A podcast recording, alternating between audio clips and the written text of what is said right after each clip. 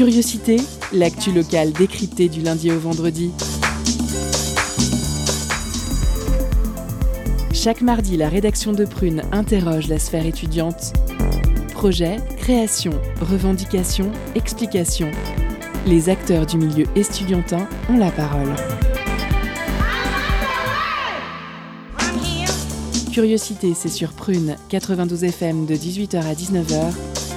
Et ça commence maintenant.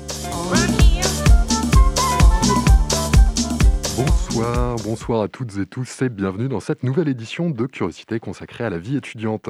Au sommaire de ce mardi 22 février.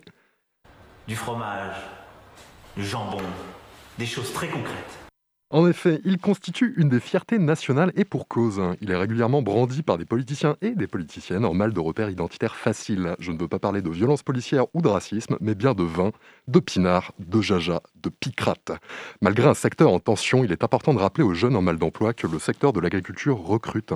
Deuxième employeur de France selon Pôle emploi, la viticulture en constitue peut-être le maillon le plus attirant pour les personnes qui apprécient l'élégance d'un cépage délicat, la franche convivialité d'un apéro autour d'un cru distingué, ou tout simplement ces héros du quotidien qui trouvent rigolo de vomir violet pour soutenir ce joyau de l'économie nationale. C'est pour parler des merveilleux métiers de la viticulture et de l'œnologie que nous recevons ce soir Michael Arnoux, responsable de la formation viticulture et œnologie au lycée Briassé au Landreau. Michael Arnoux, bonsoir. Bonsoir. Merci d'être parmi nous ce soir.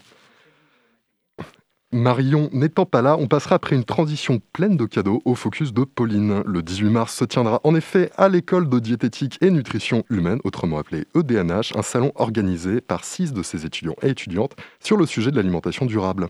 Au croisement de l'alimentation, de l'écologie et de la précarité, retour sur une thématique dont vous n'avez pas fini d'entendre parler.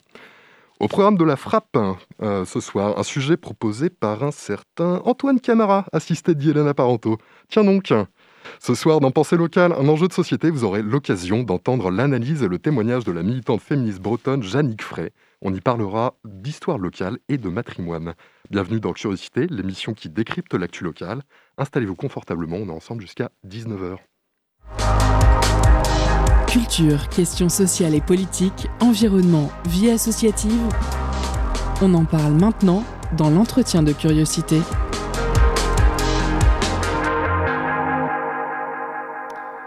Bonsoir à toutes et à tous, auditrices et auditeurs de Curiosité. Ce soir, dans l'entretien de l'émission, nous recevons Michael Arnoux, responsable de la nouvelle formation viticulture et œnologie au pôle de formation de Briassé. Le lycée situé sur le site du Landreau, dans le vignoble Lantais, forme chaque année des jeunes dans les métiers de la, viticulture et de l'œnologie. Aujourd'hui, le manque de main-d'œuvre dans ces secteurs a amené le lycée à proposer des formations pratiques accélérées au métier d'ouvrier viticole qui se déroulent en plusieurs modules au cours de l'année. Euh, bonsoir Michael Arnoux et merci d'accepter de répondre à notre interview ce soir. Bonsoir, merci à vous de, nous accueillir. Euh, donc avant de revenir sur la formation en question, est-ce que vous pourriez déjà nous dire euh, ce qu'est l'œnologie et ce qu'est un œnologue et ensuite un viticulteur et la viticulture? D'accord. Alors l'œnologie, c'est on va dire étymologiquement, c'est l'étude et la production du vin. C'est-à-dire c'est la production du raisin la transformation, donc, qui sont la vinification et l'élevage, et puis après la mise en bouteille et bien sûr la dégustation derrière. On, distingue l'œnologie de la sommellerie, dans le sens où la sommellerie, c'est vraiment euh, la partie euh, très plaisir, où on va vraiment faire euh, la partie vente et, apprécier la dégustation, ce qu'on appelle nous la dégustation plaisir derrière, qui n'est pas la dégustation technique que va faire l'œnologue. On est sur deux, vraiment deux, deux champs différents où l'œnologue va apprécier la qualité du vin, ses éventuels défauts et les moyens à mettre en œuvre pour pouvoir corriger les éventuels défauts et arriver au résultat final ensuite euh, par l'assemblage. Et euh, quelle différence entre viticulture et euh, viniculture?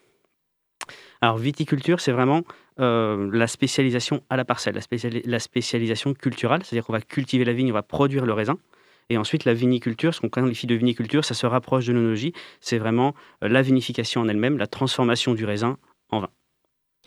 Euh, donc à qui, euh, donc pour revenir justement maintenant sur les formations, euh, à qui s'adresse cette, cette formation en viticulture et œnologie?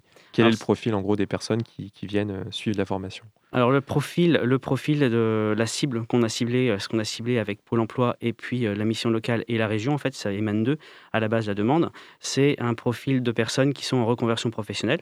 Donc typiquement des jeunes qui sortent de l'école, qui veulent ouvrir une nouvelle voie. Hein. Ça, moi, c'est mon cas, c'est ce qui m'est arrivé quand je suis arrivé en viticulture. J'étais pas dans le secteur et je me suis euh, sorti de, bac, je me suis réorienté. Donc typiquement, cette formation, elle peut s'orienter vers des personnes comme ça.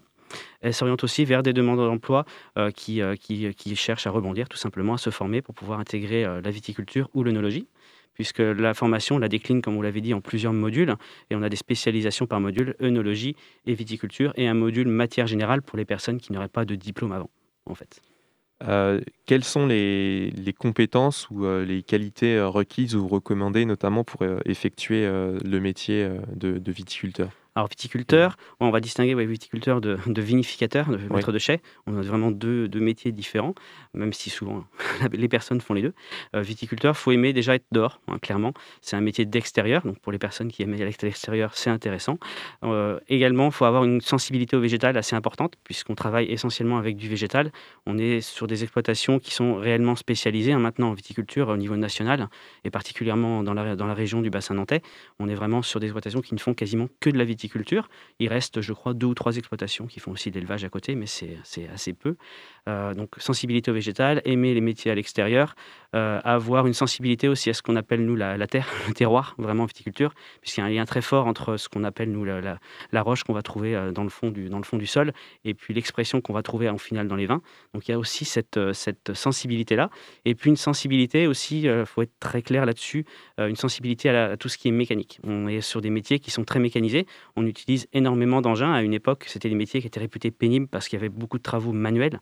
Euh, depuis une vingtaine d'années, ce sont des métiers qui sont extrêmement mécanisés, qui sont devenus très techniques, où on a beaucoup d'outils, beaucoup, beaucoup de robots qui viennent nous aider pour pouvoir effectuer les travaux. Pour donner une petite image à nos mhm. auditeurs et auditrices, vous pensez à quoi exactement? Qu'est-ce qui a été mécanisé dans le... Alors, qu'est-ce qui a été mécanisé? Typiquement, euh, la taille, par exemple. On parle beaucoup de la taille parce qu'on a besoin de beaucoup de personnes pour tailler. Aujourd'hui, on a des sécateurs électriques, hein, c'est des vrais robots qu'on a dans la main qui vont faire le travail. On a également des machines qui vont assister, euh, le, qui vont assister le tailleur, donc des pré-tailleuses qui vont passer avant, qui vont détailler euh, les sarments très clairement, et qui vont faciliter le travail du tirage des bois, clairement. On a également des, ce qu'on appelle des robots de taille qui font ce qu'on appelle de la TRP, de la taille rase de précision, c'est-à-dire que là, il faut un chauffeur qui soit très expérimenté et qui va piloter la machine, qui va effectuer la taille. Et derrière, on a des personnes, des tailleurs qui sont aussi assez formés, compétents et qui vont nettoyer ce que le robot n'a pas pu enlever, très clairement. On a aussi, euh, plus tard, après, dans à d'autres époques, dans, les travaux, on a également des machines qui vont effeuiller ce qu'on n'avait pas auparavant, on le faisait à la main. Moi, je me souviens quand j'ai fait mon apprentissage, hein, clairement, il y a 20 ans, euh, on effeuillait à la main, on était penché en deux. Et ça, c'est aujourd'hui, ce n'est plus fait. C'est une machine qui le fait. Donc, il faut un pilote et euh, il faut régler la machine. Enfin, il y a un tas de petites choses comme ça. Donc la sensibilité au, mécanisme, à la mécanique et puis aux machines est importante maintenant dans notre métier. Avec des compétences techniques afférentes. Effectivement, avec des compétences techniques, euh, il, faut, il faut savoir euh, faire l'entretien de premier niveau. Oui, aujourd'hui, c'est ce que j'ai fait avec la formation avec lesquelles j'étais, les adultes. Euh, c'est clairement, c'était maintenant, c'est conduite des matériels et entretien, travail en sécurité. Enfin, il y a plein de paramètres comme ça à respecter, très techniques. Et la, la formation qui a commencé aujourd'hui, c'était ça, clairement. Et euh, justement, comment se, déroule la formation? Qu'est-ce qui est enseigné euh, concrètement? Qu'est-ce qu'on y apprend? Concrètement, on apprend toutes les opérations donc, culturelles d'abord sur le, fameux module dont on parlait, où on va apprendre à cultiver la vigne et puis à utiliser justement les fameux outils qu'on évoquait. Euh, c'est-à-dire les compétences à la fois qui sont traditionnelles de la viticulture, savoir bah, planter une vigne, savoir, savoir la tailler, savoir la, mettre à fruits, clairement. Et puis conduire les travaux durant l'été. Il y a de la protection phytosanitaire à faire. Il faut protéger la vigne de certaines maladies, de certains parasites. Donc tout ça, on leur apprend. Et puis après, on apprend aussi dans le deuxième module tout ce qui va être l'œnologie et la vinification. C'est-à-dire comment on transforme le raisin, comment on récolte, comment on transforme et comment on va assembler les vins derrière et préparer à la mise en bouteille.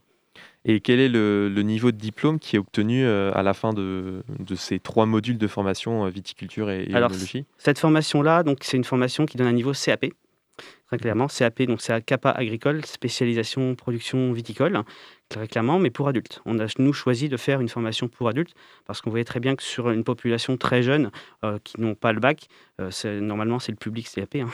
c'est une formation pour adultes, un CAP pour adultes, puisque les gens qui viennent ont des profils atypiques. Voir, euh, c'est des gens qui sont en reconversion professionnelle. Hein. J'ai des ingénieurs, hein, clairement.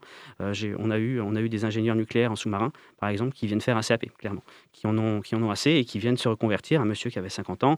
la formation aujourd'hui, j'ai un monsieur qui s'appelle Guy, très clairement, qui, qui est très proche de la retraite, il a 59 ans, et qui vient faire une formation viticole parce qu'il veut se reconvertir. Il était dans un autre secteur d'activité complètement différent et il cherche une autre voie, tout simplement. Et euh, est-ce qu'il euh, il y a une évaluation au terme de la formation euh, pour acquérir le diplôme? Et si oui, comment, comment se déroule-t-elle concrètement Alors, il y a plusieurs, effectivement, il y a plusieurs évaluations, puisqu'en adulte, en formation adulte, nous n'évaluons pas comme on évalue en formation initiale, quand on passe le bac traditionnellement, ou le CAP traditionnellement, ou le BTS, ou, ou une licence. Nous, on va évaluer en compétences, on va évaluer sur des évaluations pratiques. C'est-à-dire qu'on va mettre la personne en situation de travail, sur, le, sur le terrain et on va euh, observer ce qu'elle fait, on va lui demander d'expliquer ses gestes et d'argumenter sur ce qu'elle a effectué. Et en fonction de ça, on a une grille d'évaluation et on coche compétences acquises ou non acquises. Et il y a plusieurs évaluations comme ça dans chaque module qui nous permettent au final de valider le diplôme. Et euh, donc euh, cette formation se destine à former des ouvriers agricoles, mmh mais peut-être plus précisément à quel poste euh, les personnes qui ont suivi la formation peuvent euh, prétendre euh, au sein d'une exploitation viticole à, son terme? Alors à son terme, on, commence, on va commencer comme ouvrier agricole classique, c'est-à-dire la personne va faire les travaux de base, la taille, la conduite d'engin, différents travaux. Et après, ces personnes-là, quand elles vont gagner en autonomie, quand elles vont gagner en compétences, au fur et à mesure de la révolution dans l'entreprise, on peut devenir éventuellement chef de culture. Très clairement, sur la partie chai, on peut devenir maître de chai, bien qu'on ait quand même les personnes qui sont en BTS viticulture onologie qui sont plus positionnées pour devenir maître de chai ensuite. Euh, justement, donc vous, euh, Michael Ernoux, vous êtes euh, responsable des formations continues, mhm. mais il y a aussi donc des BTS viticulture et onologie à Briacé. Est-ce que vous pourriez peut-être nous dire quelles sont les différences entre cette formation qui amène à un CAP donc et le BTS alors le BTS, euh, on a aussi des bacs pro. On a le bac pro qui existe, qui est l'intermédiaire entre la marche entre le CAP et le, BTS. Le, BTS, on est vraiment donc sur un bac plus 2, donc on est sur un niveau technicien supérieur. Donc on va vraiment là former des gens qui vont être vraiment responsables au sein de l'exploitation agricole, qui vont être vraiment maîtres de chèques, qui vont être chefs de culture, euh, voire dans, certains, dans certaines structures un peu plus importantes, comme où il y a une partie de négociants, on peut même avoir des chefs de cave, des responsables qualité, des responsables d'embouteillage, qui vont avoir vraiment des spécifications très très très très précises au sein de l'entreprise. Il euh, faut être clair aussi que le BTS-VO, c'est un BTS qui est production, mais qui a une, une, grosse orientation scientifique parce qu'il prépare ses l'antichambre en fait du DNO pour devenir œnologue. Puisque le DNO, c'est un diplôme à part quand on veut devenir œnologue, qui est post, post BTS, même post licence aujourd'hui. C'est-à-dire qu'on intègre une licence après le, en troisième année après le BTS, et une fois qu'on a obtenu cette licence, on peut intégrer le DNO, et on arrive à un niveau ingénieur avec le DNO, on devient œnologue. Alors juste petite précision, est-ce que vous pourriez redire euh, à quoi correspond en fait le, poste, on va dire, de, maître de chai et de définir ce que mhm. c'est une chai alors le chai, c'est l'endroit. le chai, parce que moi-même je me suis trompé. Le chai, pardon. Le chai, le chai, on appelle ça aussi dans certaines régions la cave ou le caveau, euh, c'est l'endroit où on va vinifier, on va élever le vin, on va le stocker et le préparer à l'expédition, enfin à l'envoi en vente en fait, tout simplement. Donc le maître de chai, c'est la personne qui est responsable de la production et de la gestion en fait au niveau du chai, donc qui va gérer la transformation, qui va gérer la vinification, l'élevage, les assemblages, les éventuelles clarifications, les mises en bouteille, et puis bien sûr après la partie commerciale. Alors ça, partie commerciale, c'est aussi un autre métier. Parfois, dans les petites structures, la personne fait tout. Et dans les plus grandes structures, comme Abriacé, nous maintenant, on a une personne qui est détachée pour le commerce. Je vous coupe parce que ça va être l'heure de notre première musique. Mhm. pause musicale. Je me permets de vous couper en vous disant chais. L'abus d'alcool étant dangereux pour la santé, nous vous proposons ce soir, dans un premier temps, un titre de The Business, Drinking and Driving, dans le but de vous sensibiliser au danger de l'alcool au volant.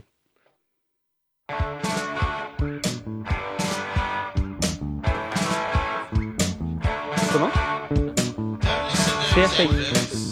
CSI Mm. C'était The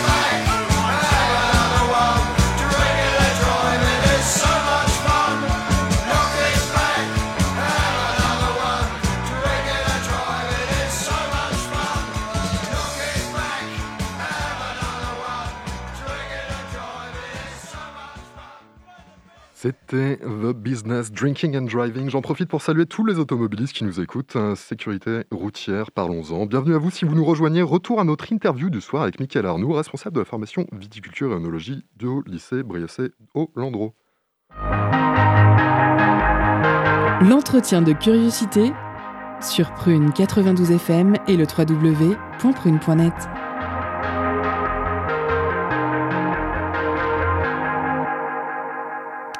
Vous êtes bien sur Prune et nous sommes de retour pour la deuxième partie de l'entretien de la soirée en compagnie de Michael Arnoux, responsable de la formation viticulture et œnologie au lycée Briassé au Leroux, au Leroux Bottereau dans le vignoble nantais. Nous revenons avec lui sur les formations d'ouvriers viticoles euh, qui ont lieu donc au lycée, euh, au pôle de formation de Briassé. Euh, alors on parlait tout à l'heure du, du BTS. Au niveau du programme peut-être du moins du BTS, comment se, enfin du BTS viticulture et œnologie à Briassé, comment se déroule-t-il? En, quoi en, somme, de quoi est-il composé euh, euh, pour, les, pour, les, pour les étudiants euh, Donc on a une partie donc agronomie, ce qu'on appelle l'agronomie, qui est l'étude et la science des sols. C'est-à-dire qu'on va étudier ce qu'on appelle communément en viticulture le terroir, c'est-à-dire qu'est-ce qu'il y a comme roche-mère dans le fond euh, sous le sol, la partie du sol au-dessus, et puis comment ça, tout ça interagit avec ce qu'on appelle les cépages au-dessus, donc ce qui va produire le raisin, tout simplement nos cèpes. On a une partie aussi donc, liée au cèpe pur qui, s'appelle l'ampélographie, c'est-à-dire c'est l'étude des cépages. Clairement, on apprend à reconnaître les cépages et leurs différentes aptitudes euh, de production en fonction des régions et du type de produit qu'on va obtenir, enfin du type de vin qu'on va obtenir au final.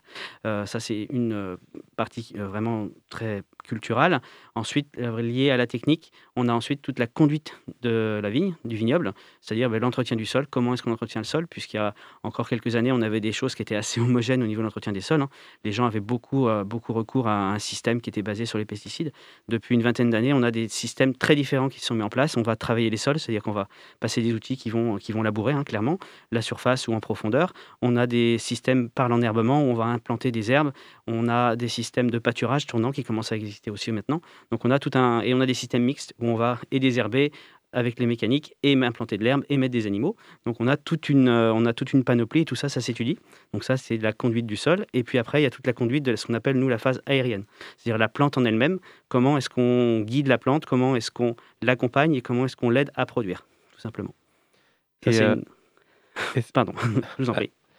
Est-ce que euh, donc, euh, les, métiers euh, liés à la viticulture et à l'œnologie sont des domaines d'activité qui aujourd'hui attirent, on va dire, des jeunes de euh, 18 à 25 ans ou, finalement, est-ce qu'on a un manque de, main-d'œuvre auprès de cette, Cette classe de d'âge. cette alors- classe d'âge oui. Effectivement, sur nous, on constate, hein, et ça, alors ça, c'est une étude au niveau national. Il n'y a pas que nous, on a, on a participé à une étude il y a deux ans maintenant, où ils ont recensé les, les besoins de formation sur les différentes régions et les effectifs euh, de- déjà en place et les effectifs euh, prévisibles sur nos différents sites de formation euh, au niveau viticole sur la France. Et il est- il est clair qu'on a un déficit sur la tranche d'âge 18-20 ans. Clairement, Euh, sur le bac pro, on a du mal à recruter, hein, c'est clair, sur les bacs pro. Dans tous les lycées viticoles, on a énormément de mal, même dans les grandes régions historiques, Bourgogne, Bour- euh, Bordelais, on- ils ont du mal, Champagne également. Euh, on l'explique peut-être par un désintérêt des jeunes sur nos métiers, peut-être une, méconnaissance aussi, peut-être qu'ils connaissent pas nos métiers, qui sont des métiers passion. hein. On, a, énormément, comme je disais tout à l'heure, on a énormément de compétences dans nos métiers, et même on a même des spécialisations très différentes. Par contre, on remarque sur le BTS, on a beaucoup moins de mal à recruter, hein, notamment cette année à Briassé, on a, on a 26 élèves qui sont actuellement en BTS. Donc on est sur un très bel effectif. Et sur les autres centres de formation dans la région, on est sur les mêmes effectifs en BTS. Donc euh, pourquoi est-ce que le BTS plaît plus?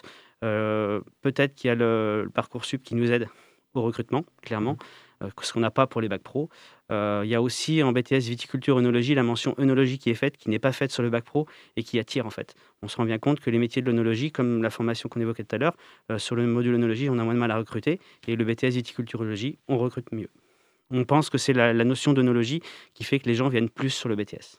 Et justement, qu'est-ce qui explique un petit peu ce, ce, ce manque Parce que je voulais aussi revenir sur le manque de, de, de main-d'œuvre qui a Mhm. poussé un peu euh, le lycée à, à, à À créer ouvrir. ces formations. Qu'est-ce euh, qui, qu'est-ce qui, quels sont les inconvénients finalement de, de, ces métiers qui pourraient peut-être rebuter euh, Mhm. Alors l'inconvénient, ben, souvent les gens, alors il y a déjà un effet structurel, hein, structurellement, pyramide des âges, on est dans la phase papy boom, clairement. On a beaucoup de gens qui sont en train de partir en retraite hein, depuis 4-5 ans et on a clairement un très gros contingent de personnes qui vont partir dans les 4-5 ans à venir. Donc clairement, mécaniquement, on a des gens qui partent à la retraite et qui font que ben, la population vieillit sur les salariés actuels et sur les responsables d'exploitation et que cette population-là n'est pas remplacée, clairement. Et là, on en vient au deuxième point. L'autre phénomène, c'est qu'on a comme un, on a un désintérêt. Peut-être qu'on a une image de ces métiers où les gens ben, ont peur de travailler à l'extérieur. Euh, c'est vrai que ben, la taille, par exemple, que j'évoquais tout à l'heure, on est dehors et les gens ont encore l'image de la taille traditionnelle avec un sécateur manuel où il faut forcer toute la journée, on peut avoir des tendinites, il faut être clair, et n'ont pas forcément conscience qu'aujourd'hui, on a des matériels qui nous aident justement, qui nous accompagnent, des robots, des, des matériels divers et variés qui nous permettent de nous soulager. Euh, on a des cabanes de taille aussi beaucoup dans la région, vous en avez peut-être vu si vous aller dans le vignoble, des petites cabanes à l'intérieur desquelles les gens sont protégés et peuvent tailler assis, par exemple. Mais c'est vrai que l'image de ces métiers-là, on est en plus sur des formations qui sont dites agricoles, et les formations agricoles n'attirent pas, clairement. On le voit bien dans les autres secteurs agricoles aussi, on a du, ils ont aussi du mal à recruter. Donc c'est peut-être aussi tous ces phénomènes-là conjugués. Ouais, D'ailleurs, c'est assez intéressant de voir à quel point le ministère de l'Agriculture en ce moment fait des efforts Mhm. pour attirer plutôt des jeunes. Enfin, il y avait quelque chose qui avait plutôt fait parler de, de soi comme événement. Euh, C'était euh, une espèce de compétition euh, sur Twitch euh, de Farmville Simulator euh, qui s'était tenue, il me semble, euh, à l'automne dernier. Et c'était assez intéressant d'a- d'aborder par le médium du jeu Oui. vidéo, justement, euh, Tout à fait. cette question de, Mhm. du- de la désertion par une manque- certaine partie de la jeunesse. on, on est vraiment sur des, sur des filières qui sont, euh, dit, comme on le dit, en tension sur l'emploi, parce qu'on voit vraiment, comme on le disait, notre population, notre population actuelle de salariés et de et de- d'entrepreneurs agricoles, hein, de chefs d'exploitation vieillit et qui vont partir à la retraite. De toute façon, c'est clair, ils vont pas rester jusqu'à 80 ans pour transmettre les exploitations et qu'on et on a besoin, on a un besoin de, main d'œuvre, c'est clair. Et en fait, c'était des, une génération euh, qui, il y a aussi un phénomène peut-être générationnel où ces générations-là, ont de père en fils, les gens étaient viticulteurs, se transmettaient l'exploitation, on apprenait sur le tas, on ne faisait pas forcément des études euh, très très longues, bien que les diplômes existent depuis les années 50 à Briassé par exemple. C'est les viticulteurs et les maraîchers qui ont fondé l'école, hein, clairement, dans les années 50. Et on a aussi cette progression-là dans les formations où on remarque que ce n'est plus des fils de viticulteurs qui viennent. Systématiquement, on a maintenant un mix de personnes qui ne sont pas issues du milieu agricole. Et par ailleurs, est-ce que ces types de formations en France sont, sont nombreuses ou est-ce que Briassé fait un peu figure d'exception finalement Non, on ne fait pas figure d'exception, à part sur une, une, peut-être une formation qu'on a montée il y a quelques mois et qui vient de se terminer, qui s'est terminée il y a 15 jours. La formation donc perfectionnement en œnologie pour adultes. Sur les autres formations, par contre, on est très calqué sur les autres centres de formation. Il faut savoir que les formations, ben, on les ouvre pas comme on veut, c'est décidé par le ministère, enfin par les ministères de l'Éducation et de l'Agriculture. Donc il faut faire des appels d'offres, c'est ce qu'on a fait pour cette formation-là, et on répond aux appels d'offres. Donc on est, on est dans, le, dans le tempo des autres centres de formation. Euh, on, a, on a des petites innovations sur des formations courtes, comme j'évoquais par exemple la conduite, ce qu'on faisait euh, aujourd'hui, là ce qu'on a commencé aujourd'hui pour les adultes, où on fait un thème très précis sur l'enjambeur dans le, dans le vignoble nantais, très clairement. Et après, chaque centre de formation a aussi ses spécificités dans les autres régions. hein. En Bourgogne, je sais qu'il y a des centres, euh, et en Alsace, qui font sur la biodynamie, qui vont intervenir aussi sur la- la- l'attraction animale, etc. etc. Et comment euh, vous, euh, vous en êtes arrivé euh, donc à, devenir formateur et quelle profession vous avez euh, exercé avant, enfin auparavant? Moi, j'étais donc responsable en exploitation viticole, ce qu'on peut on qualifiait tout à l'heure de chef de culture, de régisseur. Euh, donc euh, j'ai été donc sur plusieurs exploitations en Vendée, en Charente. Euh, et puis j'ai à un moment de ma vie, j'ai eu, j'avais faim, fait le tour. Pas dire que j'ai fait le tour du métier, mais j'avais besoin en fait de, voir autre chose, de changer, de transmettre. Il y avait la, besoin de transmission à un moment donné. Et puis ben, j'ai, passé pour ça donc une licence d'agronomie agro- agriculture biologique à, à l'IUT d'Angers. Et puis ben, j'ai, commencé à être formateur donc d'abord en Charente où j'avais passé mon BTS, viticulture œnologie, et puis ensuite à Briassé. Et est-ce que, donc on avait parlé un petit peu des, difficultés, ou enfin du, moins des inconvénients de, de, la profession, mais au contraire, qu'est-ce qui, pour vous, sur, sur, quel point doit-on appuyer pour peut-être attirer plus de personnes sur, sur ces formations, sur ce métier on parle d'un métier, enfin, mmh vous avez parlé d'un métier passion. Qu'est-ce qui, qu'est-ce qui peut attirer en fait les gens dans, dans ce type de métier Qu'est-ce qui vous a attiré, vous euh, dans... Moi, ce qui m'a attiré, et c'est vrai que c'est ce qui ressort un petit peu dans, certains profils adultes, enfin, dans pas mal de profils adultes qu'on a, c'est que c'est des, des, personnes qui avaient connu la viticulture. Votre collègue, vous évoquiez tout à l'heure le, fait d'avoir fait les vendanges, mais souvent, c'est des gens qui ont fait les vendanges. Moi, c'est euh, c'est mon arrière-grand-père et mon grand-père qui avaient un petit peu de vigne et qui m'ont donné le goût de ça quand j'étais petit. Et en fait, je me suis orienté sur autre chose, tout simplement, avec les, la vie. Mmh. j'ai passé un bac dans, en agroalimentaire, pas du tout rapport avec la viticulture. Et à un moment, bah, j'ai eu envie, à la sortie de mon bac, de revenir un peu à la terre, de revenir à ce que j'avais connu petit. Et ben, je me suis réorienté comme ça. On a un certain nombre de personnes, d'adultes, qui reviennent comme ça, via ces, via ces, via ces passions qu'ils ont pu avoir pour la nature, pour le, pour le vin tout simplement, ou pour le fruit, hein, le raisin, euh, quand ils étaient jeunes, et qui reviennent vers nous pour ça. Donc après, c'est vrai que nos métiers, euh, faut, comme je disais, il y a le côté, le côté contact nature et puis aussi le contact produire. C'est vrai qu'à la fin de journée, ben, on a un petit peu la satisfaction du devoir accompli, c'est-à-dire que quand on a taillé les rangs de vigne, ben, on se rend compte de ce qu'on a fait, clairement. Et ce qui est intéressant, c'est qu'on se projette sur l'avenir. Quand on, quand on taille en, viticulture ou en arboriculture, eh ben, il faut se projeter sur les 2, 3, 4, 5 ans qui viennent il y a beaucoup de choses à anticiper. Ça fait appel à beaucoup de disciplines. Ça fait appel à de la biologie, ça fait appel à de la physique, à de la chimie, euh, ça fait appel à de l'agronomie, comme on le disait tout à l'heure, et à de la météorologie aussi. Il faut anticiper plein de choses. Et en fait, c'est des, un petit peu des challenges, un petit peu tout le temps. En viticulture, en oenologie, il y a beaucoup de phénomènes qui se passent. Il y a de la microbiologie aussi de façon importante, hein, en BTSVO par exemple, puisque c'est des levures qui vont fermenter. Et ça fait tout ça, en fait, il faut arriver à, à avoir, les tenants et les aboutissants, et c'est un défi constant. Donc c'est constamment des, remises en cause, des questionnements. C'est ce qui est intéressant aussi dans ces métiers-là. Et puis il y a le côté, ben, le côté contact, euh, production hein, ou transformation. On va partir d'un végétal et on arrive au produit fini, le vin, euh, qui est quand même, qui peut être très divers et varié euh, sur notamment nos différents terroirs en muscadet, par exemple. D'accord. bien, merci beaucoup, Michael Arnoux, d'avoir accepté de répondre à cette interview ce soir. Euh, c'était très, très enrichissant, donc merci, merci beaucoup à vous. Ben, merci à vous. Très intéressant, en effet. Moi, j'en profite pour euh, glisser quelque chose sur le volet un petit peu professionnel pour euh, tous les auditeurs, toutes les auditrices qui nous écouteraient, qui seraient intéressés par les métiers de l'agriculture de façon générale ou de la viticulture en particulier, parce que ça reste quand même des métiers très intéressants. J'en profite pour rappeler qu'il y a eu des initiatives qui ont été mises en place, et notamment un site qui s'appelle l'agriculture-recrute.org, avec tout un tas de postes et tout. Vous pourrez voir des offres saisonnières principalement, ça peut intéresser beaucoup d'étudiants et d'étudiantes.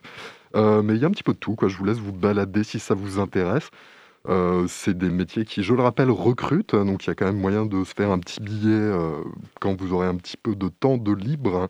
Voilà, dans tous les cas, en effet, merci beaucoup, Michael Arnoux. C'était vraiment un plaisir de vous recevoir. Merci à vous. Euh, pour l'heure, on va s'écouter du coup notre deuxième pause musicale, euh, ou pas du tout. Non, on va passer à la pause cadeau. Salut Julien.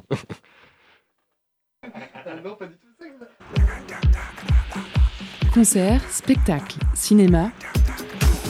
Tout de suite, prune comble ta soif de culture avec la pause cadeau.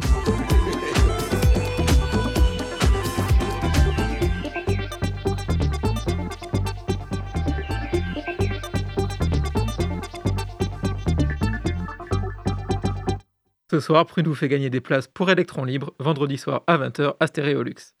Electron Libre présente des artistes de la scène internationale des arts numériques et met à l'honneur des projets hors normes. À travers de nombreuses expériences à vivre en alternance dans les deux salles de Stéréolux, vous êtes invité à découvrir les arts numériques à travers des artistes novateurs. Et pour cette nouvelle édition ce vendredi, les cinq artistes conviés vous proposent leur grandiose création tant sonore que visuelle. Data, fluide et particules sont l'essence créative de ces artistes hors pair, qui ont pour point commun le code et surtout la poésie, fut-elle digitale, scientifique, organique ou esthétique. Alors pour emporter vos places, envoyez Lumière en message direct sur l'Instagram de Prune et soyez les plus rapides. Je vous laisse en musique avec Walk par DJ DNA, Fit Chinerity et Bifake.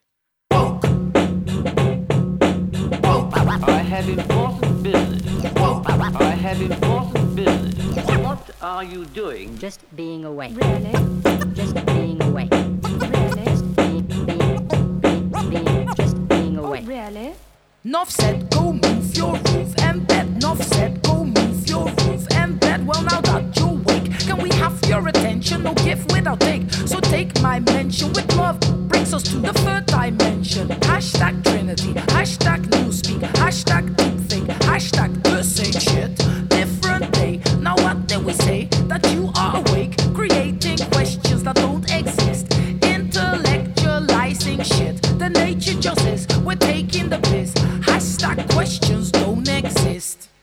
woke. So you were sleeping, woke. So you were sleeping, who gives a fuck that you woke up woke? So you were sleeping, woke. So you were sleeping, woke. So you were sleeping, who gives a fuck that you woke up? So you woke, that's a joke with a capital J.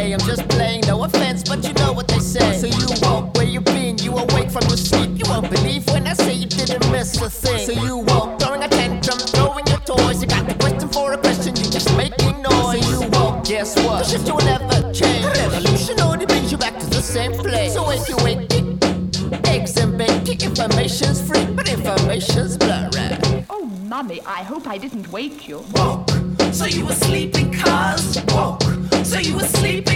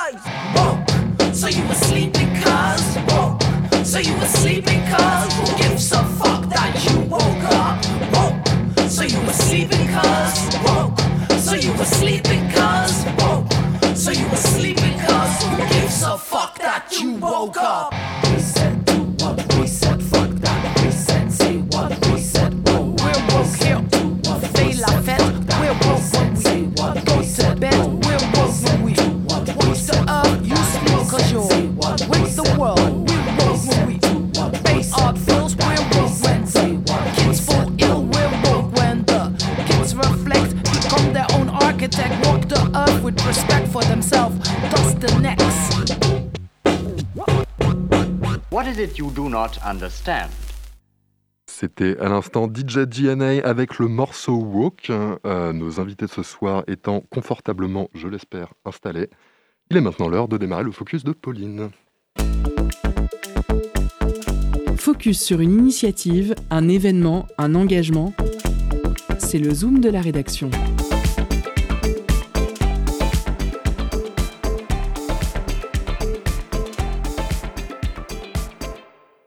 Ce soir, dans le focus de l'émission, nous allons parler du Salon de la nutrition qui se tiendra à Nantes le 18 mars, pro- le 18 mars prochain pardon, et dans lequel alimentation et développement durable seront liés afin de sensibiliser et avertir les participants sur les impacts environnementaux.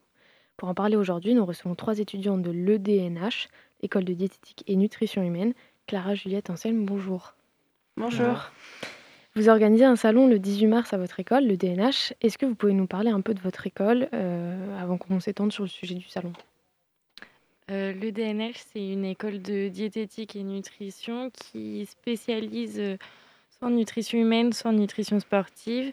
Elle dispense de trois années de bachelor et deux années de master, euh, spécialisées les deux en nutrition ou en sportif. Ok. Alors, on vous êtes invité ce soir parce que vous tenez un, un rôle dans ce salon.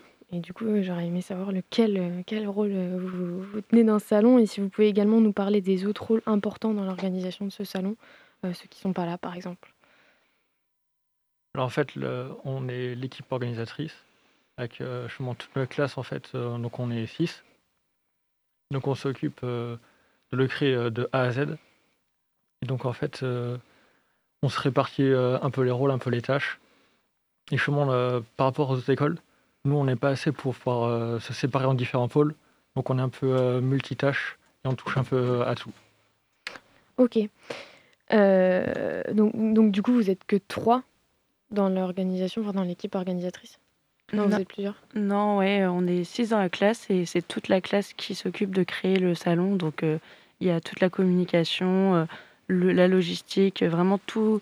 euh, comme on disait, en fait, on n'est que six dans la classe, mais on a tous les rôles. On ne s'est pas dispersé. Chacun fait une rôle. On mélange parce qu'on est trop peu pour. euh, il y a trop de choses à faire pour que ce soit qu'une seule personne qui fasse euh, chaque chose. Donc, on est euh, six dans la classe en tout et on a une enseignante qui nous aide. à gérer, on va dire, tout ce qu'il y a à faire, les deadlines et tout ça. Ok, et vous avez d'autres projets et tout en cours ou au cours de l'année On a d'autres projets, donc on a nos cours. En parallèle, on a le salon à gérer. On est en train d'ouvrir aussi la clinique de la nutrition, qui recevra des patients euh, qui ont besoin d'un suivi nutritionnel. Et on a nos partiels qui approchent euh, et d'autres petits projets euh, en à côté. Alors ce salon, il, est, au cœur du sujet. Est-ce que vous pouvez nous raconter comment ce projet est né, depuis quand il est discuté euh pour le projet, en fait, c'est le, toutes les écoles de France euh, de l'EDNH, les troisième années doivent le faire tous les ans. Donc euh, à Nantes, c'est la première année qu'on le met en place, mais tous les ans, le salon est fait dans la commune de l'école. Et chaque année, bah, toute la communication est à refaire, etc.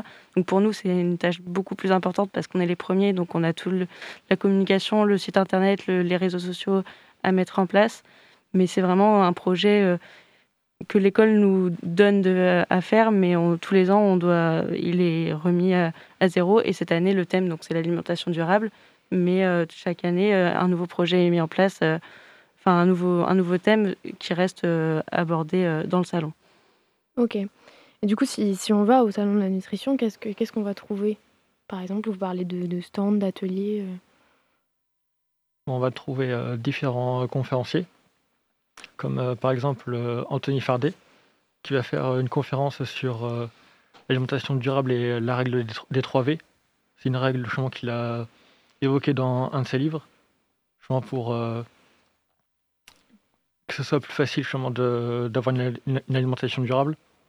On a ég- également Anne, Anne Moreau, qui est une diététicienne spécialisée dans le sport et qui, va plus aborder une notion un peu plus qui est en lien avec euh, le sport, qui sont les boissons euh, énergisantes. Et après, on a différents stands, comme par exemple un stand euh, qui va parler de la spiruline. Et aussi, on a un, atelier, ce sera un, vélo, un vélo qui pourra faire des smoothies en pédalant. Donc en fait, tout ça, il y aura différentes conférences tout le long de la journée, avec les stands qui seront aussi là toute la journée, et les ateliers aussi en parallèle. Pardon, peut-être une petite précision pour nos auditeurs et auditrices. La règle des 3 V, c'est quoi? Euh, c'est euh, vrai, varié et le troisième. euh, Végétal Si, voilà, végétal. D'accord. Donc séparer les aliments vrais des aliments ultra transformés. C'est ça.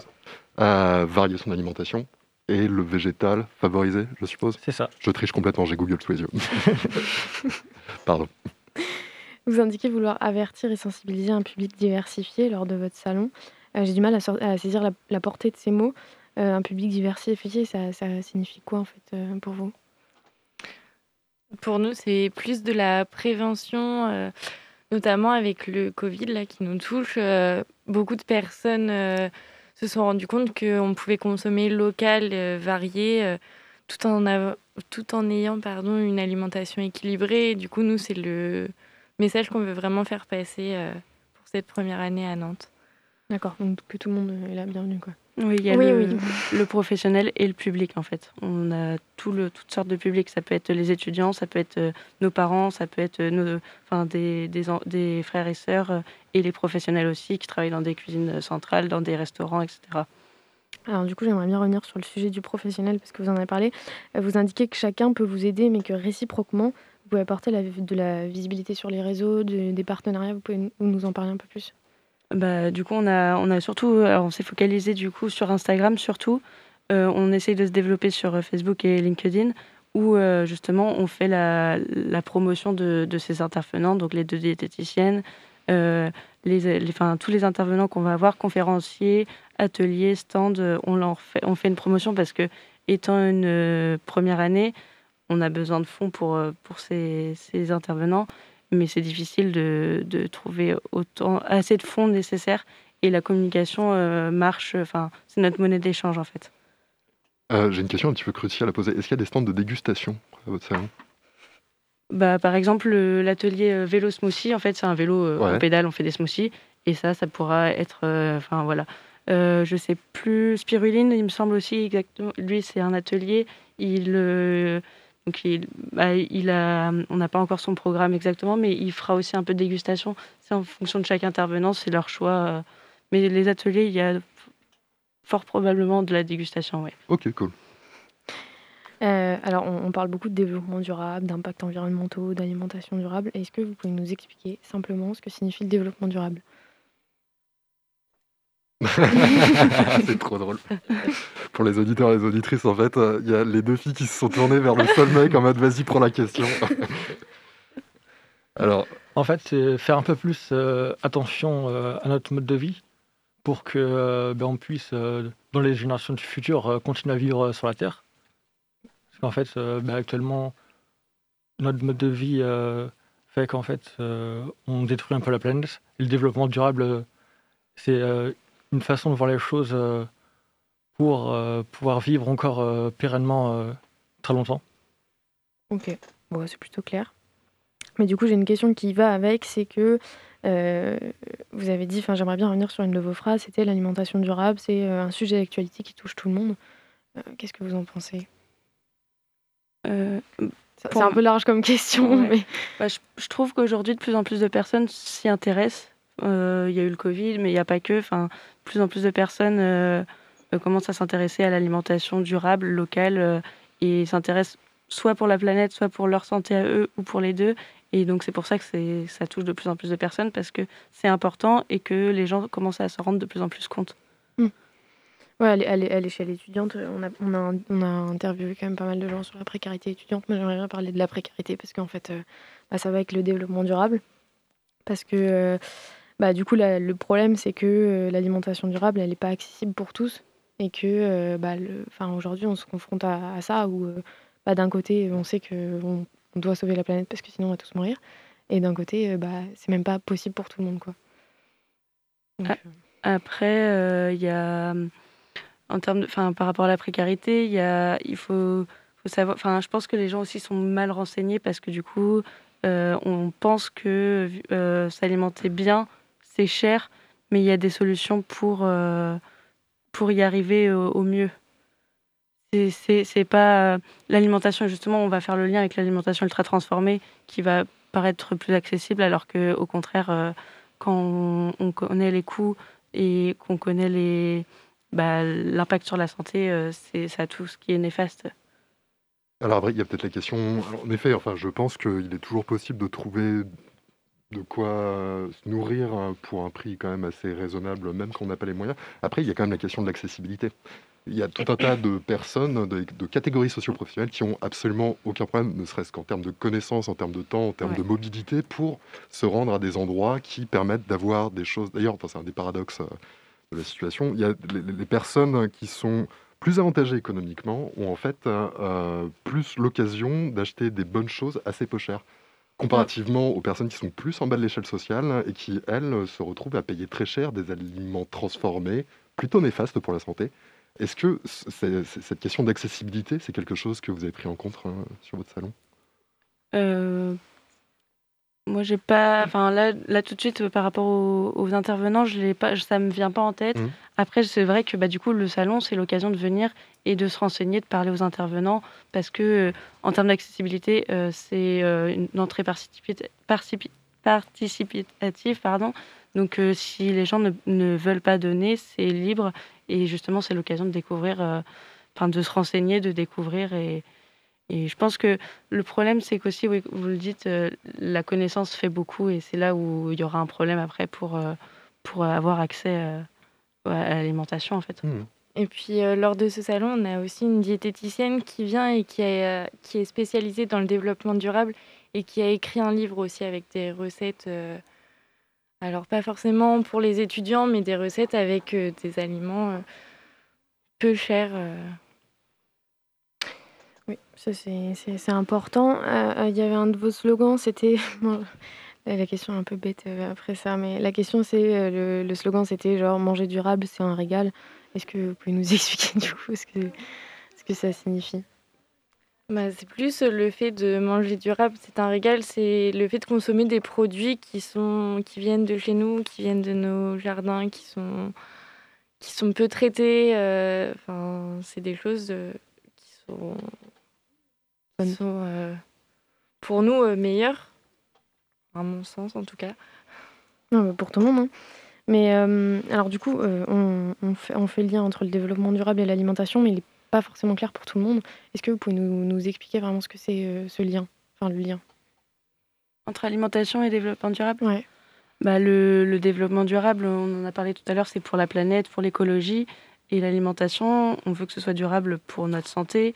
Mais du coup, tout est lié. Enfin, l'alimentation, tout ce qui est produits locaux, produits bruts, vont être bons pour la planète et pour nous. Produits ultra transformés, c'est mauvais pour la planète parce qu'il y a tout ce qui est euh, les, les procédés chimiques, enfin tout ce qui est transformation. Et c'est aussi mauvais pour nous parce qu'il y a tout ce qui est additif, euh, tout ce qui va être ajouté dans les produits. Donc euh, le lien est là, on a fait ce, ce, ce jeu de mots en fait comme ça. Ok.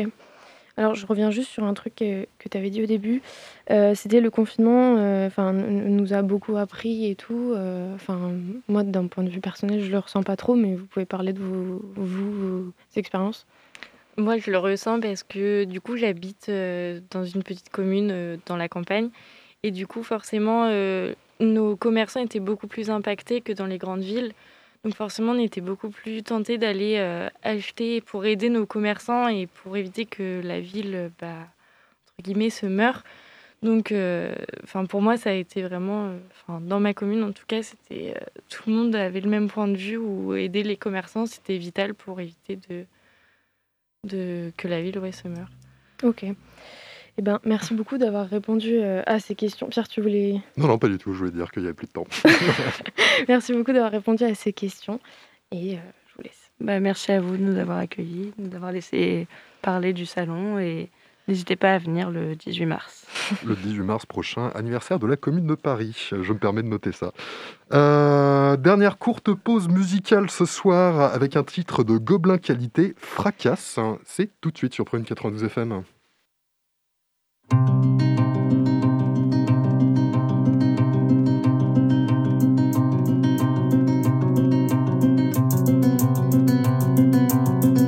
vallée des rois que le contrat, j'ai volé une silhouette à une ombre. Elle n'avait pas ses deux bras plongés dans le beau drap et en faire ressentir des décombres. Elle était moi, j'étais quelqu'un d'autre. Elle n'écoutait pas les paroles des apôtres. Malgré cela, j'étais devenu hot, loin de me douter qu'elle dirigerait le symbiote. À l'écoute des sons de ses cliquetis et de sa voix, je n'ai pour seule réaction que de me dire que ça va. La pire calamité qui n'ait jamais foulé la terre arrive pour tout niquer, mais comme c'est moi, j'en ai rien à faire. Les murs se tassent dans tes murs, qu'éparse les teintures, cache 46 de sources sur quand et où sort la souillure suintante de salissure qui s'empresse de sécher dur. Mets-toi à terre et va te terrer auprès des sectaires de leurs bures. Les saintes écritures éreintent les dorures, toute peinture ta sépulture.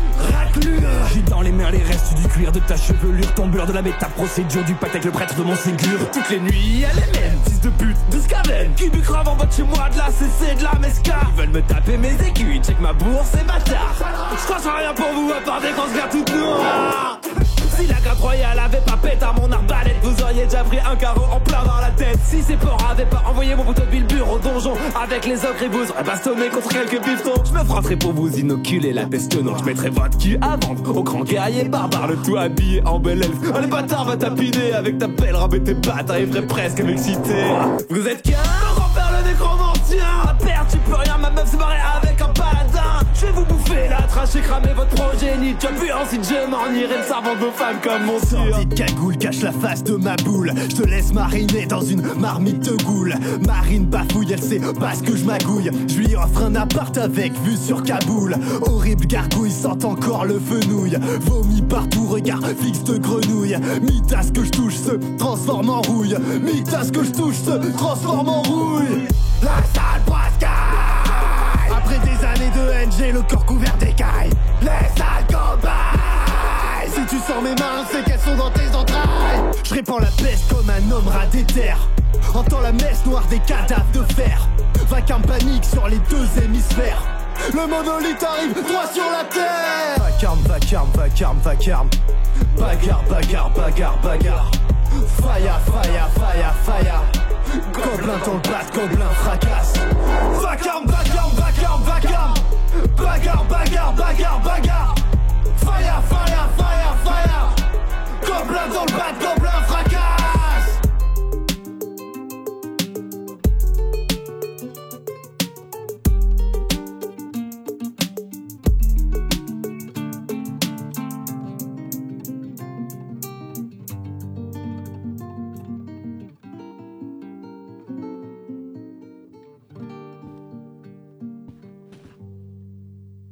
à l'instant un morceau de Gobelin qualité dénommé Fracassin. Je me permets de rajouter quelques petites précisions sur le salon de l'alimentation durable qui va se dérouler le 18 mars prochain. Euh, ça sera à 16, bou- 16 boulevard Guisto, ça sera ouvert toute la journée. Vous aurez plus de précisions, je pense, euh, sur le site, sur la page Instagram de l'EDNH. Euh, Salon de, la nutrition de Nantes. Ok. Euh, last but not least, Antoine vous a con- concocté ce soir un petit reportage sur la féminisation nécessaire de notre mémoire locale. Mais je vous en dis pas plus, parce que le reportage de Frappe, c'est maintenant.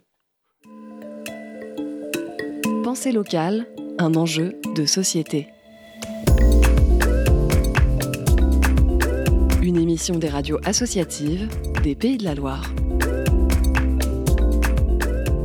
Floresca Guépin, Marise Guerlet, ces noms vous disent peut-être quelque chose. Ces femmes ont contribué à l'histoire de Nantes, pourtant, elles sont moins visibles que les hommes. Aujourd'hui, on a décidé de penser l'histoire locale du point de vue des femmes. Et pour cela, on rencontre Jannick Fray, militante féministe. Elle s'attelle depuis quelques années à réhabiliter ces figures nantaises. Bonjour, moi je suis une militante féministe depuis de nombreuses années. Euh, J'appartiens à plusieurs assos féministes, entre autres l'espace Simone de Beauvoir, l'Assemblée des femmes, Oser le féminisme. La première personne euh, bon, que je connais bien, qui s'appelle Danielle Largilière, qui a été la, une des premières déléguées aux droits des femmes, c'est elle qui a commencé, elle est allée aux archives nationales, et donc elle a commencé à euh, travailler sur ces femmes nantaises. En- ensuite, le travail a été repris par des camarades de l'espace Simone de Beauvoir. Donc nous avons fait plusieurs des marches dans Nantes, justement en parlant de toutes ces femmes nantaises. En fait, les, femmes sont les grandes euh, oubliées de l'histoire, avec un grand H. Euh, des hommes, on s'en sent bien beaucoup, mais les femmes, euh, beaucoup moins. Donc déjà commencer, comme j'ai fait moi, à, l'échelle locale, pour après euh, euh, partir euh, sur euh, pour la Bretagne, parce que je suis bretonne, les femmes bretonnes. Et puis euh, j'ai fait une, conférence aussi sur les, féministes anglo-saxonnes. Donc euh, bah, toutes, ces luttes défendues donc, sur le plan local, elles sont également euh, nationales et internationales. Le matrimoine, c'est tout ce qui a été fait par des femmes et qui, qui demeure, dont on parle. C'est moi aussi des, des artistes, des, des- des écrivaines, des danseuses, euh, des, sculptrices, euh, des, femmes politiques, des combattantes. euh, dans- parce que dans toutes les Nantaises, on parle aussi des, résistantes, des, pirates, des femmes pirates. Moi, j'aime beaucoup parler des femmes pirates. Donc, tout ce qui reste, tout ce qu'elles ont fait, tout ce qui reste dans l'histoire. Alors, quand même, une petite anecdote les Anglaises, les féministes, disent history, mais aussi history. C'est-à-dire qu'en anglais, is, quand un, un possesseur est un homme, et her, quand un possesseur est une femme. Donc, pourquoi est-ce que ce serait bon que les hommes history? Donc, maintenant, elle parle de history. Pensée locale, un enjeu de société. Mais la parité, ça se gagne aussi au détour d'une rue. À Nantes, jusqu'en 2016, seulement 3% des espaces publics portent des noms de femmes. Depuis, la mairie s'est lancée dans une vaste opération, objectif, féminiser la ville. Aujourd'hui, 6,6% des rues portent un nom féminin. Inscrire les femmes dans l'espace public, c'est aussi raconter leur histoire. Et, à l'échelle locale, nombreuses sont les Nantaises qui ont participé à construire ce territoire. Et donc euh, là, nous sommes à la médiathèque Floresca Guépin. Alors, c'est une médiathèque qui est située sur la, route de, de Sainte-Luce, euh, en face de l'école Julien Gracq. Floresca Guépin était la femme de Ange Guépin, qui était beaucoup bien connue, puisque du reste, il y a une rue Ange Guépin, il y a une école Ange Guépin. Son mari était médecin, philosophe, philanthrope et homme politique. Et elle, donc, euh, avec son mari, elle a travaillé euh, donc pour la création euh, d'une école pour jeunes filles qui n'existait pas à Nantes. hein. Donc, en 1870, avec Ange Guépin et des amis, donc entre autres la Société nantaise pour l'enseignement professionnel des jeunes filles, elle a créé un atelier-école destiné à l'éducation des jeunes filles. Et donc, euh, euh, elle s'entoure alors de femmes très compétentes. Quand son mari décède, elle continue le projet. Et donc, en 87, euh, l'école ouvrira une école donc technique pour jeunes filles, donc qui va s'appeler Vial, puisque c'est un généreux donateur qui a permis l'ouverture de cette école. Elle fut aidée par une, de ses amies, Elisa Bourdillon. Euh, elle aurait bien voulu qu'elle devienne euh, donc directrice. Donc il y avait une, an- une annexe euh, qui était située au lycée Guisto actuellement. Et donc il aurait été souhaitable que le lycée Guisto s'appelle le lycée Elisa Bourdillon. Mais comme il y avait un, homme politique très influent qui s'appelait Monsieur Guisto, donc, eh bien, on a donné le nom. voilà, donc déjà un homme influent. Donc, Madame est passée à la trappe. voilà. C'était Pensée locale, un enjeu de société. Une émission de la Frappe, la Fédération des radios associatives en Pays de la Loire. Un reportage d'Antoine Camara et Yelena Parento de Prune. Voilà, voilà, c'est déjà la fin de cette émission de Curiosité. Merci à Chloé de l'avoir réalisée et merci à vous de l'avoir écoutée. Si vous avez manqué un bout d'émission ou si vous voulez la réécouter, même programme que d'habitude, euh, vous pouvez noter que celle-ci est disponible en podcast hein, sur le site prune.net hein, qu'on mettra tout de suite après. On vous laisse avec nos camarades de Moog et on se retrouve la semaine prochaine sur Prune, même heure, même fréquence. D'ici là, portez-vous bien.